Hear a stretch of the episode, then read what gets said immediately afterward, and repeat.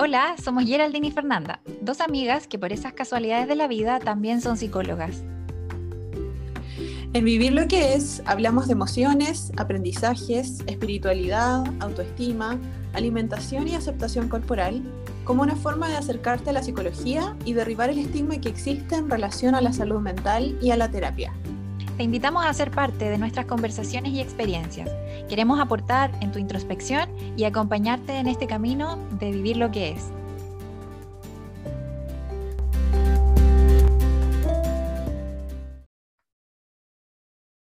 Hola, hola, buenos días por acá. Estamos hoy día en un nuevo capítulo de nuestro podcast Vivir lo que es. Y tengo que transparentar que hoy día estoy muy nerviosa porque de nuevo no estamos solita con mi compañera Geraldine, que todo esto, ¿cómo estás? ¿Cómo te encuentras? ¿Estás igual de nerviosa que yo o no? No sé si igual o más. Conversábamos desde antes que estábamos como nuestro momento medio fangirl porque estamos con alguien que admiramos mucho y que estamos muy agradecidas también de, de que se dé un tiempito para conversar con nosotras hoy día. Sí, por supuesto. Así que nuestra invitada queremos darle el pase para que se presente y la conozcan, si es que no la conocen, porque igual es una eminencia en este campo de la alimentación. Le damos el pase entonces a Miriam, Miriam Sánchez, muy bienvenida. Muchas gracias por venir. Hola. Hola, ¿qué tal? ¿Cómo estáis, Fernanda, Geraldine? Para mí es un placer estar aquí hoy compartiendo este espacio de, de, divulgación y de reflexión sobre los trastornos alimentarios, en este caso, que es el tema que nos ocupa para hoy con vosotros. Así que estoy muy honrada por vuestra invitación. Súper, súper, súper. Em, claro, y el tema que nos reúne hoy día, claramente, como decías tú, Miriam, es los trastornos de la conducta alimentaria, pero en específico la recuperación, que es un tema que es poco, es poco conversado tal vez, o es menos. Yo incluso hasta en, como en el feed de mi Instagram lo veo poco incluso. Como que se alerta mucho a detectar si estás viviendo esto o si tienes estos síntomas o cómo hacerlo para, para lidiar con estos síntomas, pero poco se ahonda con el tema de recuperación, entonces por eso encontramos muy ad hoc invitarte a ti para conversar sobre este tema en particular. Fenomenal porque es eh, mi pan, día, mi pan eh, diario, o sea, es con lo que trabajo en acompañar y ayudar a las personas a recuperarse activamente de un trastorno alimentario. Por supuesto, súper. Bien, Gerald, dale nomás con la primera pregunta, porque ya yo creo que con eso ya, con la primera respuesta que nos dé Miriam, nos va a volar la cabeza con lo que nos va a contar. Oye, pero antes, antes de entrar como, mira, antes de todo, yo soy mandada a hacer para decir chilenismos, ah. conceptos chilenos, Miriam, así que si hay algo que, una palabra que no entiendes, cachai, bacán, etcétera, siéntete con toda libertad de preguntarnos qué es lo que estamos hablando, porque los tenemos mega pegados, muy pegados. Em, y por otro lado, antes de, ya entrar en profundidad, igual sería bueno que nos comentaras como un poquito más de, tu historia profesional, que te presentaras. Yo creo que muchos de nuestros oyentes te conocen, pero igual para quienes no te conocen, que conozcan tu trabajo y, que se familiaricen con quién eres tú. claro que sí. Eh, bueno, eh, yo eh, soy psicóloga, soy doctora en psicología eh, aquí por la Universidad Complutense de Madrid. Eh, soy también profesora universitaria y soy coach certificada en trastornos alimentarios. Eh, aparte de eso, yo misma soy superviviente de un trastorno alimentario porque sufrí, bueno, pues un trastorno alimentario que tuvo muchas, muchas caras, ¿no? Como digo yo, porque generalmente los trastornos alimentarios suelen mutar mucho a lo largo, a lo largo del tiempo. y bueno, pues recibí diagnósticos de anorexia, de bulimia, pero bueno, a mí me gusta referirme a ellos como trastorno alimentario, ¿no? Entonces yo estuve mucho tiempo además en cuasi recuperación, ¿vale? Que estoy segura que hablaremos ahora de este concepto que puede ser innovador para muchas personas y estuve ahí pues llevando una vida aparentemente normal, pero eh, yo sabía que en el fondo de mí pues no estaba eh, del todo recuperada, ¿no? Porque todavía tenía pensamientos obsesivos con la comida, todavía tenía alteración de la imagen corporal, entonces bueno, pues eh, cuando yo me di cuenta de que esas cosas estaban ahí, me estaban dificultando pues algunas áreas de mi vida, investigué por mi cuenta, porque eso es por deformación profesional. A mí siempre me ha gustado mantenerme al día de los últimos avances científicos, de los últimos paradigmas, ¿no? Y bueno, pues di con el enfoque de salud en todas las tallas, di con una, eh, con una coach también, eh, Tabitha Farrar, que me abrió los ojos muchísimo. Tenía un blog con unos artículos que, me llegaron directo eh, a lo que yo necesitaba en ese momento y decidí dar el salto a mi recuperación total. ¿no? Entonces, bueno, pues eso fue un poco eh, mi, introducción también a este mundo de los trastornos alimentarios, en base, por supuesto, a mi propia historia y también a mi experiencia profesional. ¿no? A partir de ahí me ayudó tanto eh, entrar en contacto con Tabitha Farrar, que cuando publicó dos guías, que tiene dos guías estupendas de recuperación, pues decidí traducirlas al castellano, al español, porque la verdad que hay mucha carencia de materiales, de, guías, ¿no? Eh, de material bueno, digamos, actualizado con, los últimos avances científicos en nuestra lengua. Y bueno, pues me decidí a, traducirlo y esto también pues, eh, pues sé que está ayudando a muchas personas ¿no? que defienda el salto también en su recuperación. Sí, de todas maneras. Mm. De todas maneras, qué, valioso, eh, qué valiosa tu historia, Miriam, y, y, cómo comentabas recién que, que, se fueron uniendo estos puntos en un momento de tu vida que me imagino que fue súper difícil, pero cómo empezó a empezaron a presentarse estas oportunidades también, ¿cierto?, de, de, acompañar estos procesos con otras personas. Y, y por eso elegimos este tema con la feña, dijimos que, que importante es hablar de recuperación, como lo decías tú al inicio, no solamente de prevenir, que es, es importantísimo, eh, de concientizar, de problematizar, pero también de que hablemos un poquito más de esperanza y, este concepto que mencionabas tú recién, que claro, yo creo que para algunas personas quizás es nuevo, de la cuasi recuperación, pero que mm, según un paradigma un poquito más antiguo era bien común sobre todo eh, desde los profesionales quizás más biomédicos, o al menos acá en Latinoamérica ocurre mucho todavía, yo creo que en el hemisferio norte van un poco más adelante que nosotros, mm. em, de cuál sería la diferencia entre una cuasi recuperación, ¿verdad? Y una recuperación ya más total. ¿Cómo lo definirías? Claro, hay que empezar diciendo que la propia definición de lo que es una recuperación de un trastorno alimentario, si uno va a la literatura, digamos, más académica o científica, pues los profesionales no se ponen de acuerdo, porque hay definiciones pues, que, como bien decís, están muy eh, obsoletas. ¿no? Por ejemplo, antes, y todavía por desgracia, se considera que una persona está recuperada cuando es capaz de alcanzar y de mantener eh, un índice de masa corporal, entre comillas, ¿no? que, eh, que se considera adecuado o normal o cuando simplemente la persona ya no hace el síntoma más evidente, pues por ejemplo cuando la persona eh, ya no vomita o cuando la persona no se da tracones. Pero claro, es que eso es la parte más visible. O sea, la parte más visible es, pues vale, a lo mejor nos encontramos con una persona, que esto es otro estereotipo, que ni mucho menos todas las personas que tienen trastornos alimentarios eh, tienen un bajo peso, según el índice de masa corporal, o sea, mm, más o menos es el 6, el 8%, según los últimos estudios. Entonces, claro, existe esta falsa idea de que todo el mundo que tiene un trastorno alimentario, eh, pues está muy desnutrida o está excesivamente delgada, y no mm. es así. Hay personas que sí, que, que lo están, y tienen que recuperar peso y hay otras personas pues que a lo mejor partiendo de un normo peso todavía no están dentro de su rango de peso natural. ¿no? Entonces, eh, sin poner en tela de juicio que esto puede ser un marcador de rehabilitación nutricional, esto es la consecuencia, es decir, la recuperación del peso natural de la persona, independientemente del índice de masa corporal, es una consecuencia de que la persona pues esté rehabilitando nutricionalmente, esté alimentándose suficientemente para su cuerpo, incorporando todo tipo de alimentos, etc. etc. Pero claro, reducir la recuperación del trastorno alimentario solo a tener X peso, que es lo que se ha hecho durante mucho tiempo y lo que se sigue haciendo pues, para dar altas, por ejemplo, en hospitales, en clínicas, en centros de día, eh, es muy controvertido y hay mm. un debate muy abierto hoy en día en, eh, dentro de las distintas disciplinas, que como esto es multidisciplinar, ¿no?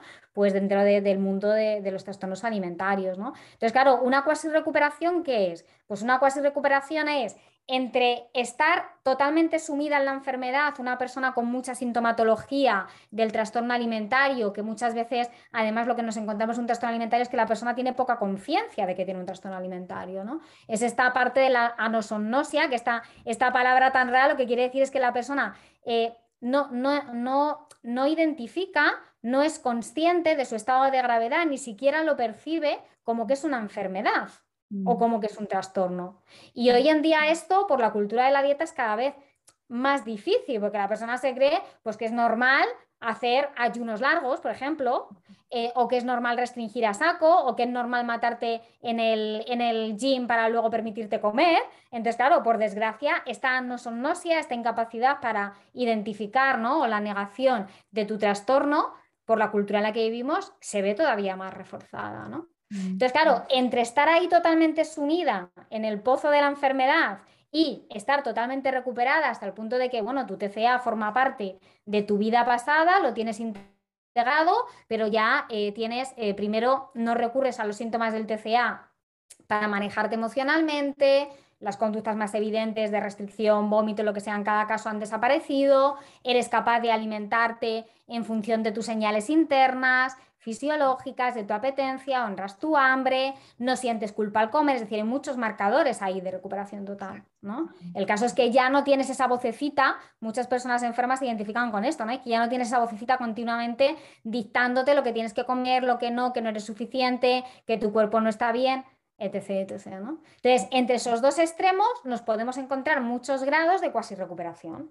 ¿Qué es una recuperación parcial? La persona a lo mejor pues está físicamente mejor o ha reducido algunos síntomas o ha eliminado algunos síntomas conductuales, pero por ejemplo la persona sigue estando eh, con mucho rechazo corporal, sigue estando en lucha con su cuerpo, eh, sigue teniendo una voz que le sigue mandando muchos pensamientos eh, obsesivos con el cuerpo, la comida o deseos de ejercitarse. O sea, todo esto son distintos grados ¿vale? de recuperación parcial, donde no podemos decir que la persona viva libre digamos, de, toda esta eh, tortura del, trastorno alimentario.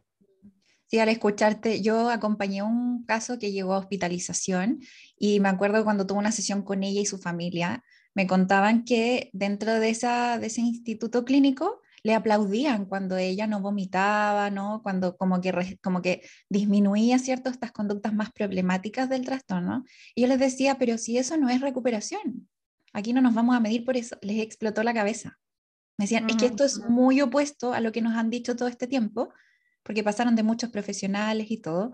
Y, mm, y como escuchando esto último que decías también, Miriam, siento que el concepto de salud todavía está muy centrado en el peso, en el físico, ¿no? Como que si hay algo físico evidente, no se muestra problemático, entonces ya la persona está lista, ¿no? Está recuperada. Me gustaría que profundizaras un poco más en qué, qué ves tú que la cultura de dieta le ha, le ha hecho, que parece que un flaco favor le ha hecho ¿no? al, al tema de potenciar los TCA. Como, ¿Qué le dice o qué dice la cultura de dieta respecto a estos, a estos trastornos?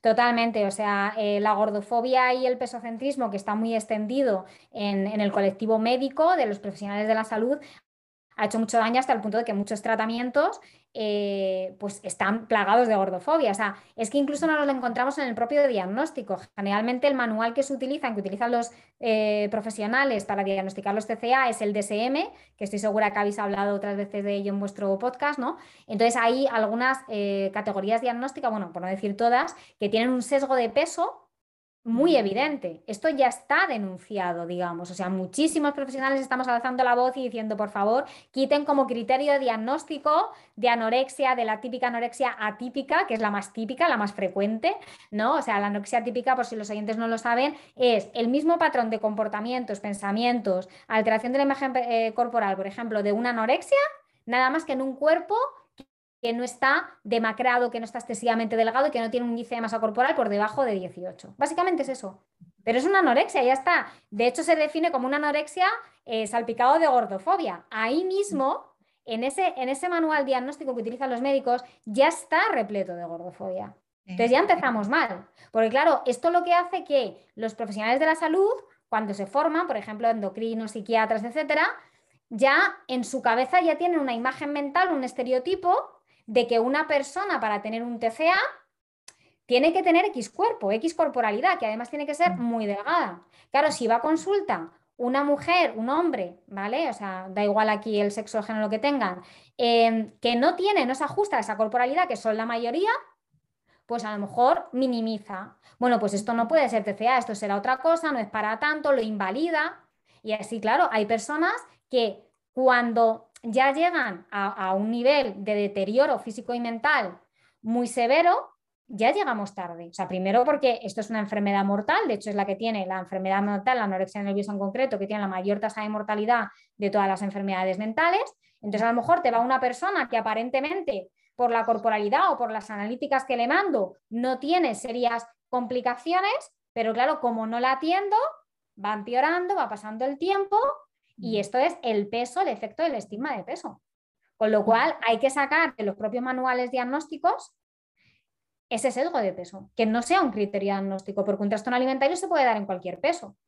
Mm. Luego se ve en el acceso al tratamiento, perdón, se ve en el diagnóstico y luego vamos a hablar del acceso al tratamiento.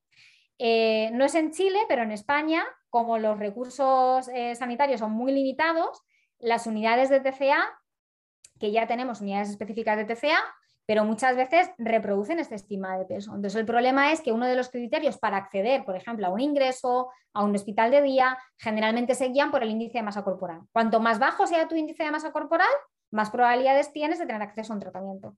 Entonces, claro, a lo mejor la persona está súper sintomática a nivel mental, a nivel emocional, a nivel de conductas, tiene también complicaciones médicas que se pueden dar en cualquier eh, peso, pero esa persona a lo mejor no es atendida porque tiene un índice de masa corporal me lo invento, de 22 y no se considera que sea suficientemente bajo. Entonces se da prioridad al índice de masa corporal.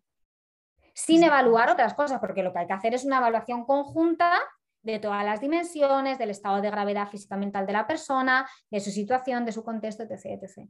Entonces, en el acceso al tratamiento ya encontramos también la gordofobia de la cultura de la dieta.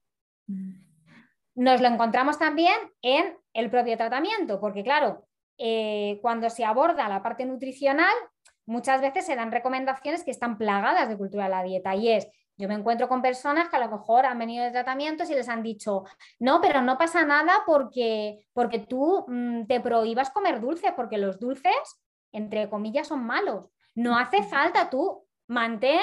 Mantén tus miedos a los dulces, mm. evítalos, es decir, reforzamos la restricción, porque claro, la cultura de la dieta nos dice que el azúcar es mala. Entonces, ¿para qué vas a incorporar el azúcar en tu vida?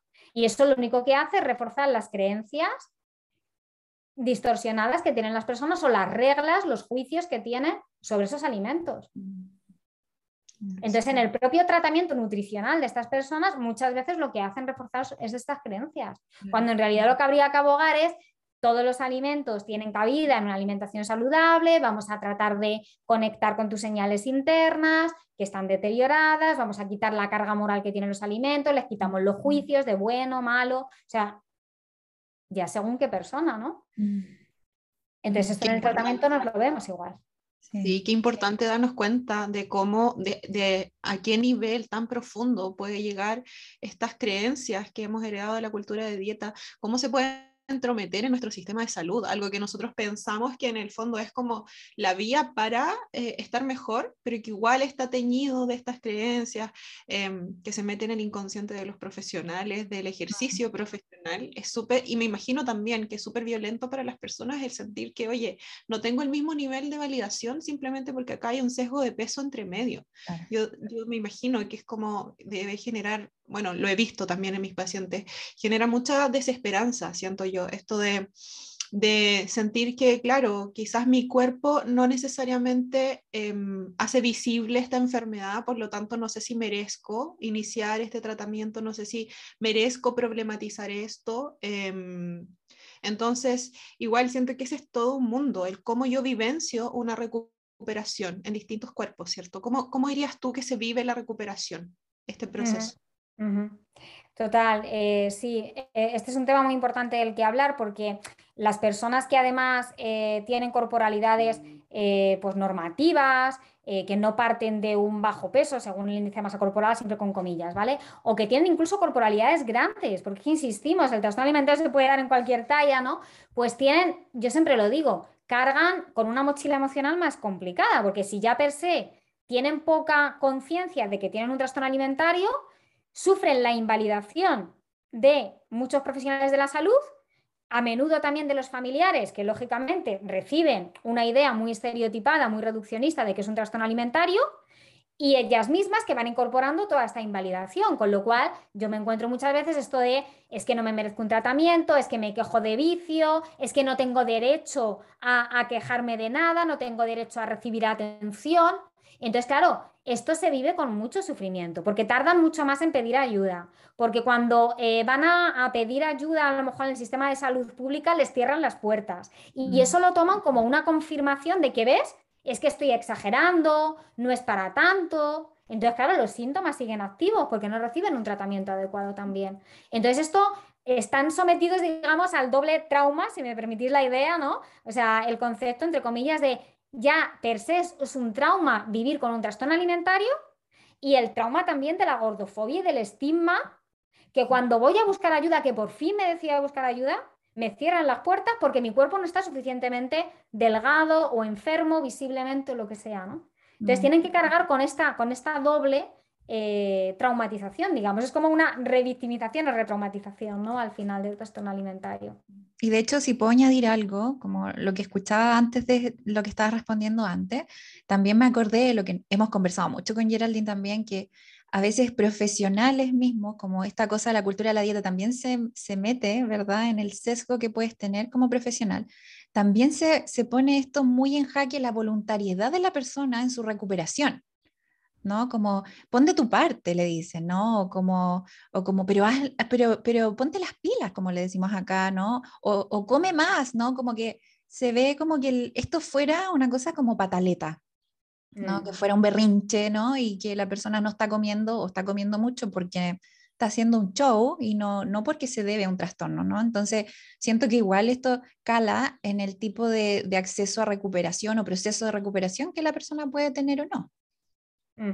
Sí, esto es otro de los grandes eh, estereotipos y mitos que hay sobre los trastornos alimentarios, pues que es una cosa menor, que es una cosa de niñas, sobre todo, ¿no? Que hay muchos sesgos aquí, no solamente el sesgo de peso, está el sesgo de género, hay gente que se cree que solamente afecta a las mujeres, eh, hay eh, sesgo de edad, hay gente que se cree que solamente afecta a las niñas adolescentes, eh, blancas además, o, de niveles económicos altos, o que se cree que solamente es que quieren ser modelos, ¿no? Y entonces empiezan a adelgazar para tener X, X cuerpo como la modelo. Entonces, claro, es que tenemos que romper todavía muchos mitos.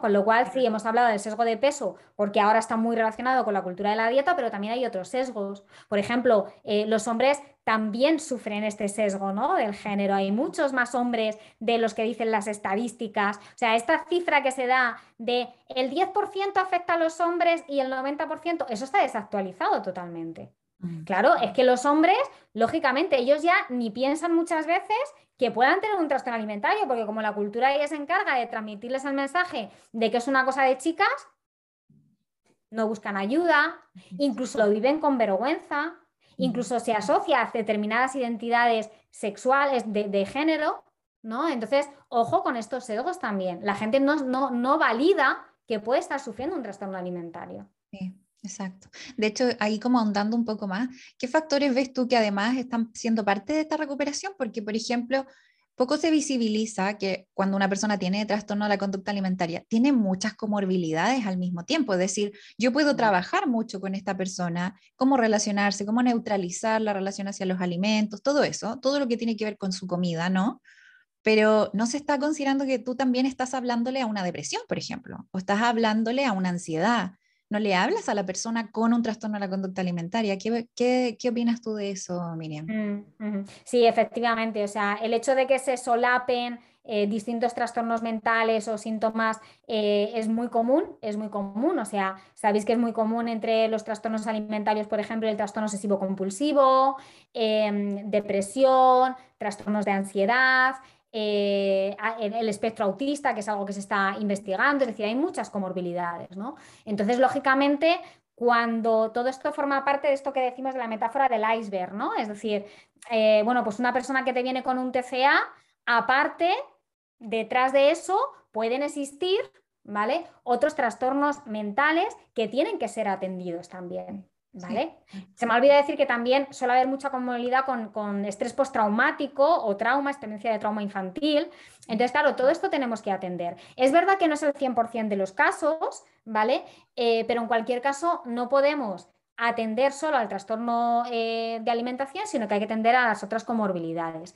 Lo que no está claro todavía es si estos trastornos en algunos casos, en algunos casos es muy evidente, ¿no? O sea, por ejemplo, nos podemos encontrar que una persona, o sea, un, un adulto de, de, niño sufrió un abuso sexual o un tipo de trauma, adversidad infantil, y eso fue uno de los posibles factores que después más adelante disparó o detonó un trastorno alimentario. Eso no quiere decir que no tengamos que tratar el trastorno alimentario, ojo, quiere decir que o bien simultáneamente o bien primero el trastorno alimentario y después el trauma, tenemos que atender a todo para que haya una, una recuperación total de todo lo que puede estar ahí detrás en esa base del iceberg, pulsando a esa persona a recurrir a lo mejor al síntoma del TCA. ¿Vale?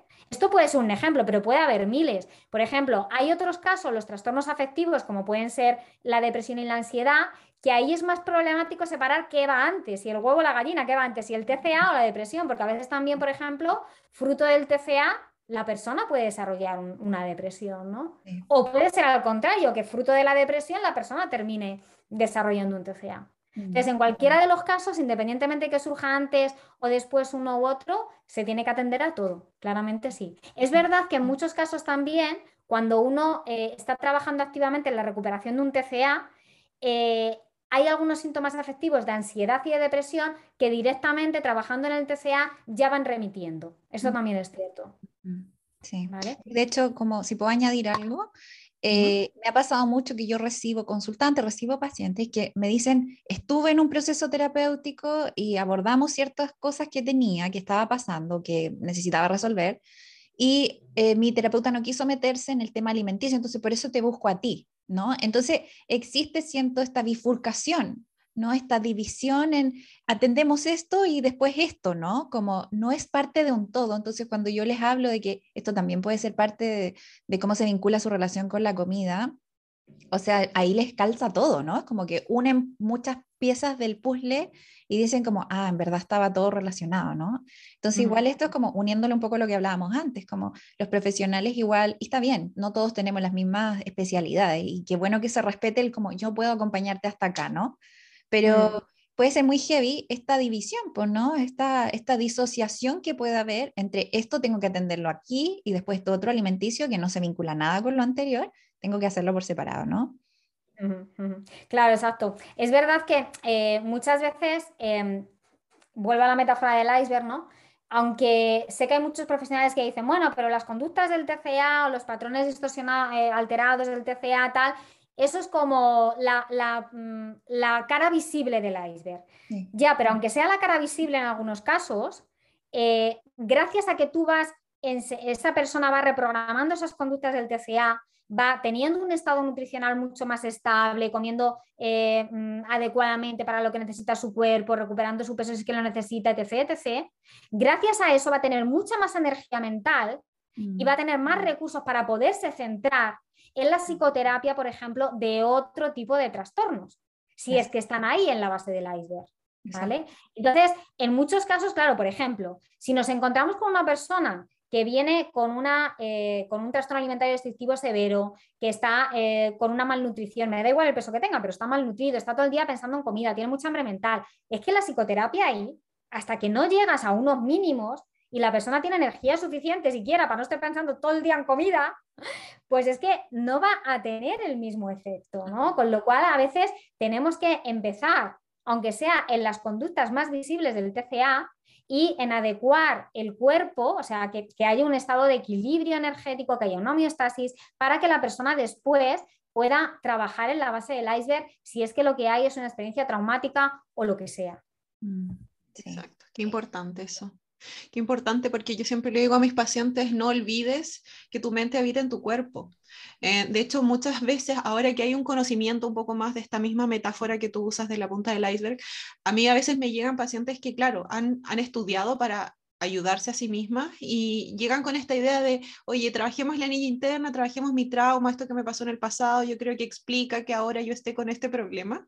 Pero claro, como tú decías, a nivel fisiológico, de repente hay desbalances importantísimos que entorpecen este proceso y que, claro, podríamos hacer un trabajo terapéutico precioso en términos de sanar muchas otras cosas, pero los elementos, los recursos para acceder a eso en este momento no están. Y nuestra mente, a mi parecer, es súper sabia en hacernos ver lo que necesitamos regular primero de manera urgente para poder también, no sé si a ustedes les pasa, pero yo lo veo también como una reconstrucción identitaria.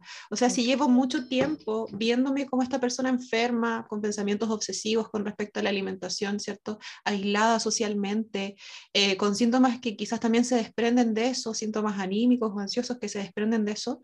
Eh, ¿cómo, como decía Miriam, ¿cómo voy a tener la energía o el espacio mental siquiera para Em, zambullirme en algo que me da tanto miedo y que es como eh, que está tan de una manera quizás tan profunda eh, en mi historia, etc. Em, y todos estos elementos, no sé, Miriam, si a ti te pasa que, que yo creo que igual están un poco vinculados con esta ambivalencia de las personas cuando están empezando a entender que hay algo mal, que deberían buscar ayuda, pero que muchos se mantienen en este vaivén, ¿cierto? Como de, sí busco ayuda, pero en realidad igual me da miedo qué puede pasar cuando inicie este tratamiento.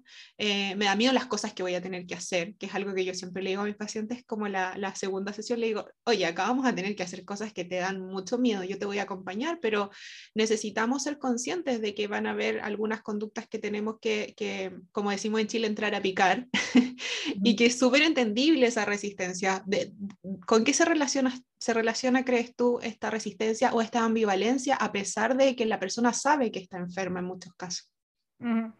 Sí, cuando ya hemos superado esta primera fase de la que hablábamos antes, un poco de la negación, de la nosognosia, que la persona ya empieza a identificar que efectivamente algo pasa, algo está mal, eh, tiene que, buscar ayuda, ¿no? incluso la busca.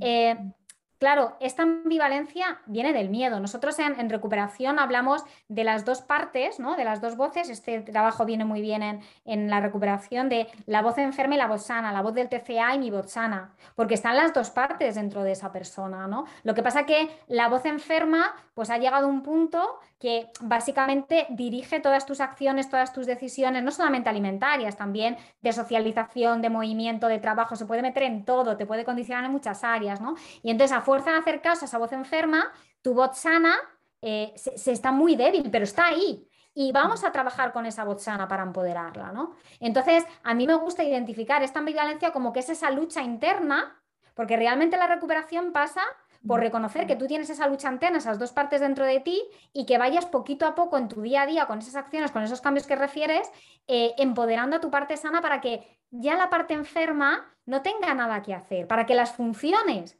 que tenía antes la parte enferma ya dejan de tener sentido porque ya ha tomado el control de tu vida tu parte sana.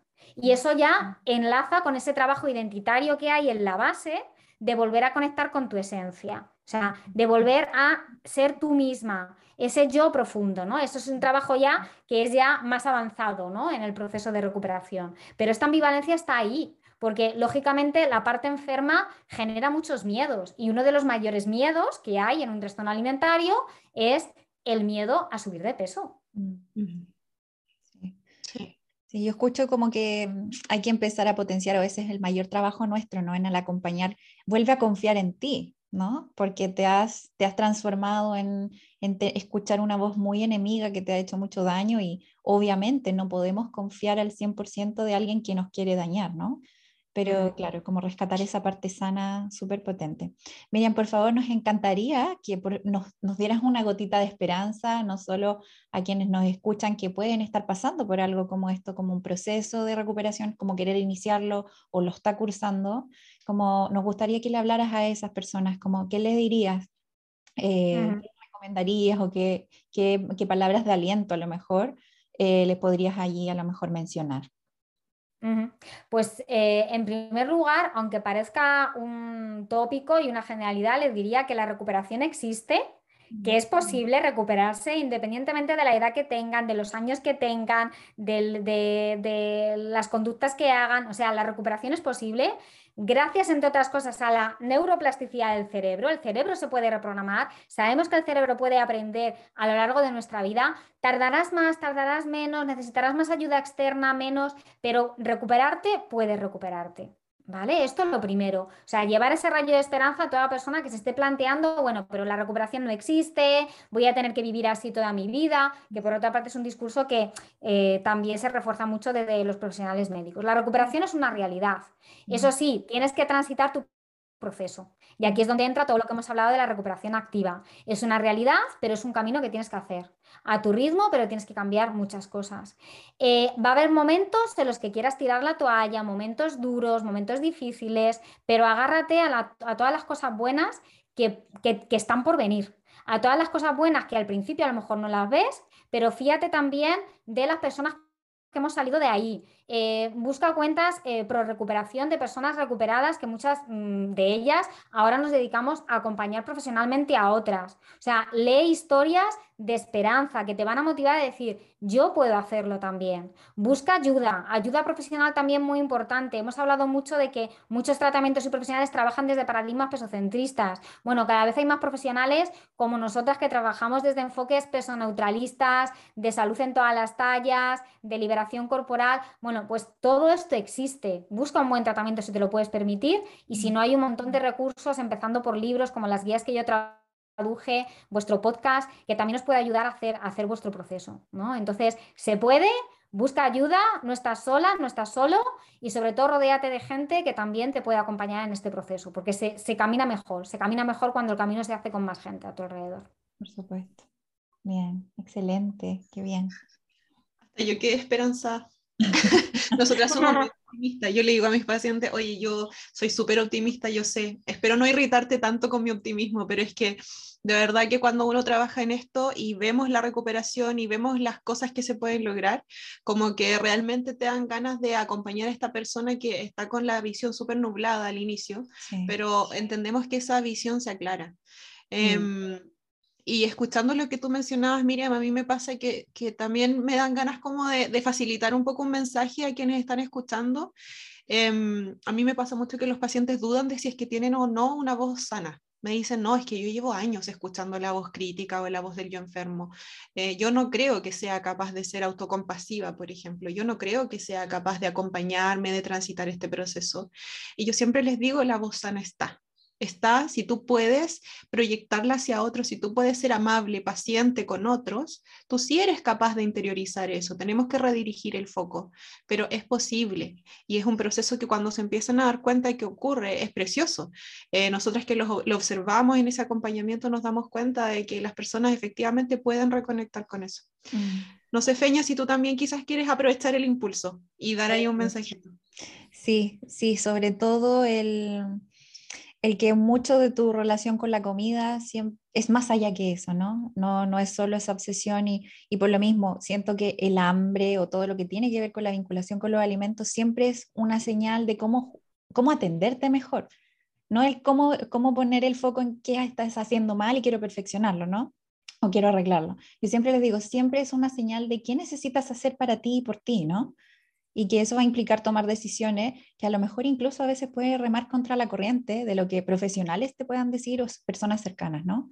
Pero eso como conectándolo con lo que decían ustedes, siempre dentro tenemos algo muy genuino que quiere protegernos, pero a veces esa voz está muy disminuida, está muy calladita, muy, muy en volumen muy bajo, pero tenemos siempre el, poder de acceder a eso y eso es, la gran ventaja que tenemos para poder lograr una recuperación. Eso sería lo que yo quería añadir. Sí. Muchas gracias, Miriam, por tu sabiduría, por tu generosidad en cuanto a tiempo, em, por estarnos acompañando desde otro continente, lo maravilloso de este mundo telemático que ahora podemos lograr. Así es que que te vaya excelente en todo. Te encuentran en Instagram como Miriam TCA Coach. Soy Miriam Sánchez arroba eh, TCA Coach. No, Miriam Sánchez.tca Coach. Ya, perfecto para que la vayan a seguir y van a encontrar contenido, pero de muy buena calidad ahí en Instagram. Así es que eso, chicas, que, estén súper bien. Un abrazo a la distancia.